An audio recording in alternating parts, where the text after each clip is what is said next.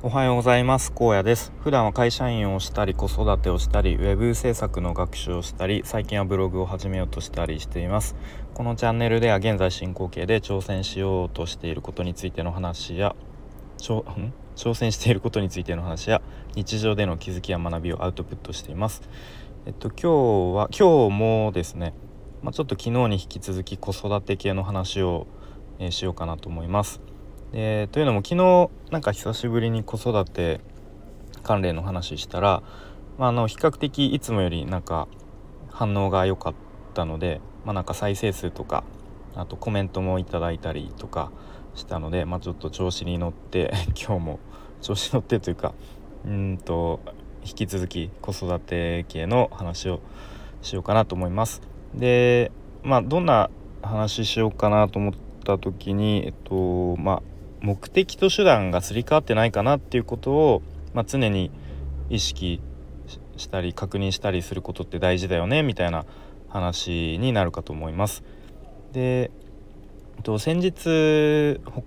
あのまあ他のプラットフォームなんですけど Voicyさんで、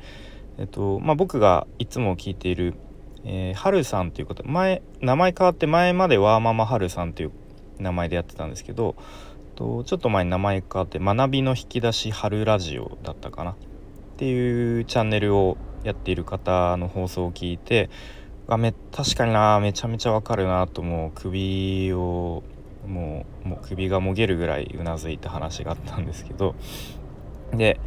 まあなんかえっとまあ、直接子育ての話じゃなかったんですけど、まあ、目的と手段がこうすり替わってないかなみたいなことを、まあ、その中で話されていて。うんまあ、そこから僕自身がいろいろ考えさせられたんですけど、まあ、例えばなんだろうな、まあ、すごい抽象的な話からするとじゃあ子供はななんで勉強するのかとかなんだろう宿題をしますよね。でなんで宿題をするのかとかで宿題で丸を先生に丸をもらうためとかあとはテストでいい点を取るためそれが目的になってしまっていないかなっていうことをちょっとちょこちょこ考えた方がいいなって思ったんですね。でまあすごい具体的な話するとあの、まあ、子供が夜宿題をしているんですね。まあ、大体妻がまあ、夜というか夕方かな、まあ、妻が宿題見たりしているんですけどたまに僕が、まあ、たまにはお父さんが見てよとかなんかたまにはちょっと僕が見てみようかなみたいな、うん、時にえっとまあ、例えば漢字のねこう宿題とかだと「まあ、止め」「羽ね」とか書き順とか、まあ、そういうのがこうなんだろう一応正解、まあ、正解らしきものというか答えがありますよね。でまあ僕としてはまあ少々こうなんだろうちょっと止め跳ねがなんか甘かったりとかまあ、ちょっとこう字のなんだろう形が崩れててもまあまあ別にいいかなと、うん、まあそれよりもこうなんだろう。こう自発的に宿題とかなんかこう机に向かって自分からその文字を書いてで、まあ、少しでも上手に書けるようになってなんかそれが楽しいとか嬉しいとかなんかそういう方がいいかなとは個人的に思ってるんですけどまあで結構妻はねこうやっぱりきちっとちゃんと教えたいっていう感じなので結構止め跳ねとかなんかここがちょっとあの跳ね跳ねてないよとかで消しゴムで消してもう一回書かせるみたいな。うん、でこうなんかなんかこれだと先生からあの罰つけられちゃうよとか、うん、これだとあのなんだろう、うん、そういう風にこれだとダメだよみたいな。でもう一回書き直させるみたいな。なんかそういう場面を見ていて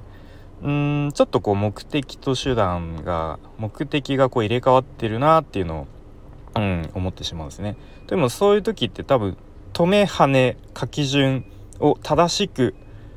書いて先生に丸をもらうことがそれ自身が目的になってるんじゃないかなっていうふうに、うん、思ってしまうんですよね。まあまあ最初のうちは、まあ、そういうふうにこうきちっと書くっていうのも大事だとは思うんですけれどもでもこうちょ今度それが行き過ぎてなんだろうなあまりにもこう子供にこう親がうるさく子供に言ってしまうっていう風になってしまうと今度は子供っていうのは親に注意されないようにうるさく言われないようにどうすればいいかっていうのを多分考えるようになるんですよね。でこう親の顔色とか、まあ、先生の顔色とか、まあ、もっと言うと大人の顔色を伺って、まあ、物事をやるようになってしまう。で今度そうすると多分自分の意見を言えなくなる。自分の考えとかをこう押し殺してうんなんとなく大人の顔色を伺って生きていくようになってしまう。でそうするともう今度はもう自分で考えることをやめてしまうと思うんですよね。これってすごく、うん、危険だなと思っていてまあ大人からすればねこうあの一見正しい正解とか答えを教えてあげてるいいことをしているって思ってるはずだけど子供からしたらこうどんどん意見を言えなくなったり自分で考えるってことをやめてしまうっていうことにつながってしまうので、うん、ちょっとこの辺は注意しなきゃなっていうふうに思っていますね。でまあじゃあなんでその正解とか答えっていうのをあんまりなんだろうな押し押し付けるというか、うん、うるさく言わない方がいいのかなって思った時にこう学校ではまあそれこそテストでいい点を取るとかえー、まあ、正解を答えるとかそういうのがいいとされていますよねでも社会に出たらどうですかね正解とか答えなんてない世界ですよね。うん、でむしろ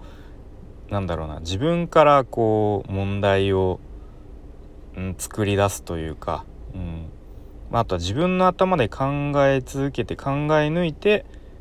まあ、正正解というか自分なりのこう答えを出していく、まあ、それの繰り返しだと思うんですよね。まあ、なんか偉そうに言ってますけど僕もこれにちゃんとこう実感として気づいたのは本当にここ1年以内ぐらい 本当最近なんですけど本当に正解とか答えなんて探してもどこにもないしその人なりの答えを自分で考え抜くしかないんだと誰も教えてくれないんだということに本当に最近気づきました。うん、で、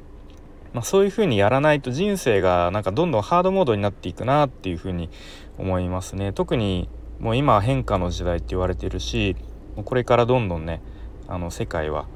それこそ Web3 とかいろいろ言われてますよねそういうふうにどんどん加速度的に変化していくのでそんな中で決まった正解とか答えなんて多分ないんですよね。うん、でまあちょっといろいろ話してきましたけどなんか自分の子供の頃っていうのを思い出すと思い返すとなんかそういうふうになんか自分の意見を言えなくなったりとかなんか大人の顔色とかを伺って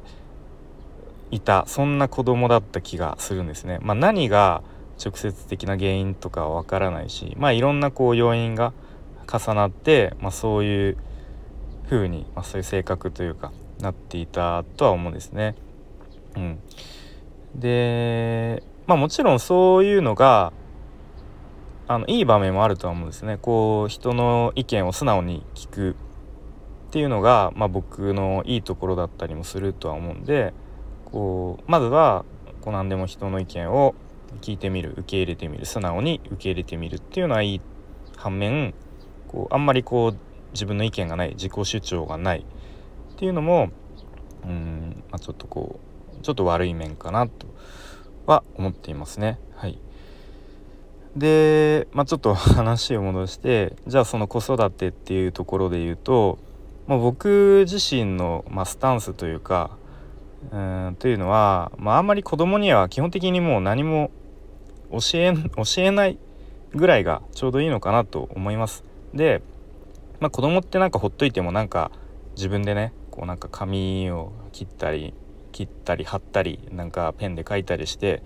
なんか勝手に作ってるんですよねなんか、うん、でまあそういう風になんかできたらなんかもう褒める。すごいねこんなんできたんだねみたいな。うん。とかうん。あとは子供の方からなんか聞かれたら答える。教えてあげる。で大人でも知らなかったら一緒に考えてあげるとか。うん。あ、あとはちょっとこうつまずいてるところがあったらちょっとこうしてみたらどうかなみたいなヒントを与えてあげるとか。まあなんかそういうふうに大人がもう正解とか答えを教えるのではなくて、まあ、なんだろうもう本当にこう例えば自転車を乗る時ね自転車の練習でちょっと後ろを押さえてあげるぐらいのイメージでで子供がねもう自転車をこぎ出したらもうそのまま手を離してまああとは見守るぐらいでいいのかなというふうに、うん、思いますね。はいということでちょっといろいろもう話し出すと止まらなくなってしまいそうなので、まあ、この辺で終わりたいと思うんですけど今日はですね子育て子育てにおいて、まあ、なんか目的がちょっとすり替わってないかなとか、うん、なんか正解とか答えらしきものだけを教えるようになっていないかなとかでまあそれによって子供がねちょっとこう萎縮してしまって大人の顔色を伺うようになってしまっていないかなとか、まあ、そういうことを、まあ、常にこう一歩ちょっとこう客観的に自分を見て確認していけたら、うん、まあなんか子供にとっても、まあ、親にとってもいいのかなというふうに思いますね。はいということで今日も聞いてくれてありがとうございます。